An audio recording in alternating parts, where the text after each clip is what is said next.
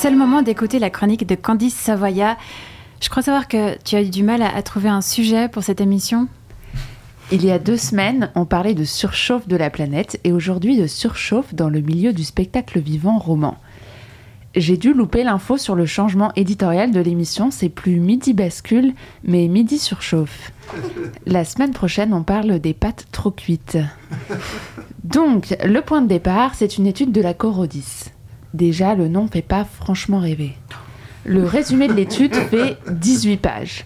18 pages, pour moi, c'est pas un résumé. C'est un chapitre ou un mode d'emploi traduit en 18 langues. Du coup, inutile de vous mentir, j'ai pas lu l'étude. Mais j'ai essayé. J'ai lu le dialogue placé en épigraphe. J'ai aussi appris le mot épigraphe. Ce dialogue est tiré d'un film, Le goût des autres, d'Agnès Jaoui. Je suis donc allée regarder la bande-annonce, puisque ma passion dans la vie, c'est de regarder des bandes-annonces.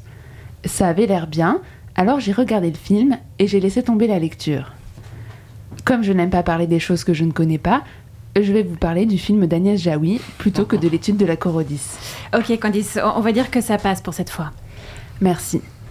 En plus, c'est un peu un rêve de gosse qui se réalise parce que Le goût des autres, c'est un des rares DVD qui était chez mes parents et que j'ai pas eu le droit de regarder parce que c'était un film d'adulte.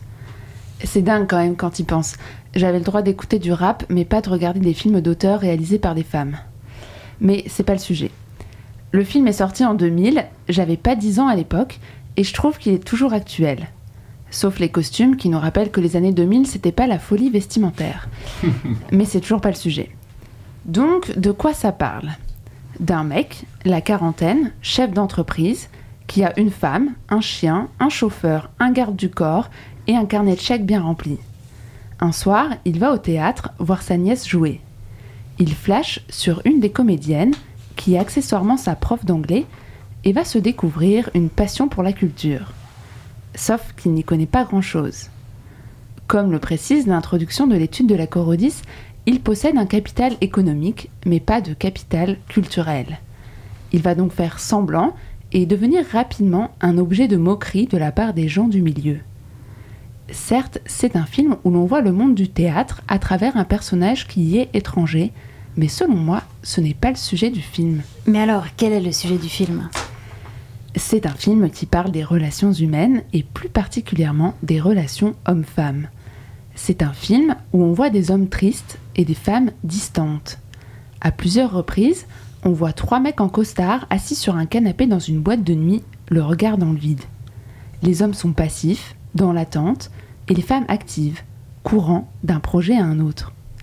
Alors on est d'accord, c'est pas la solution, parce qu'au final, personne n'a vraiment l'air heureux. Mais ça fait réfléchir. Agnès Jaoui questionne la question des rapports de domination établis la domination économique, la domination patriarcale, la domination culturelle. Et ça fait du bien de découvrir ce film 20 ans plus tard et de se dire qu'il faut continuer de faire tomber les barrières sociales, d'inverser les rôles, d'être subversif et de contrer l'ordre établi.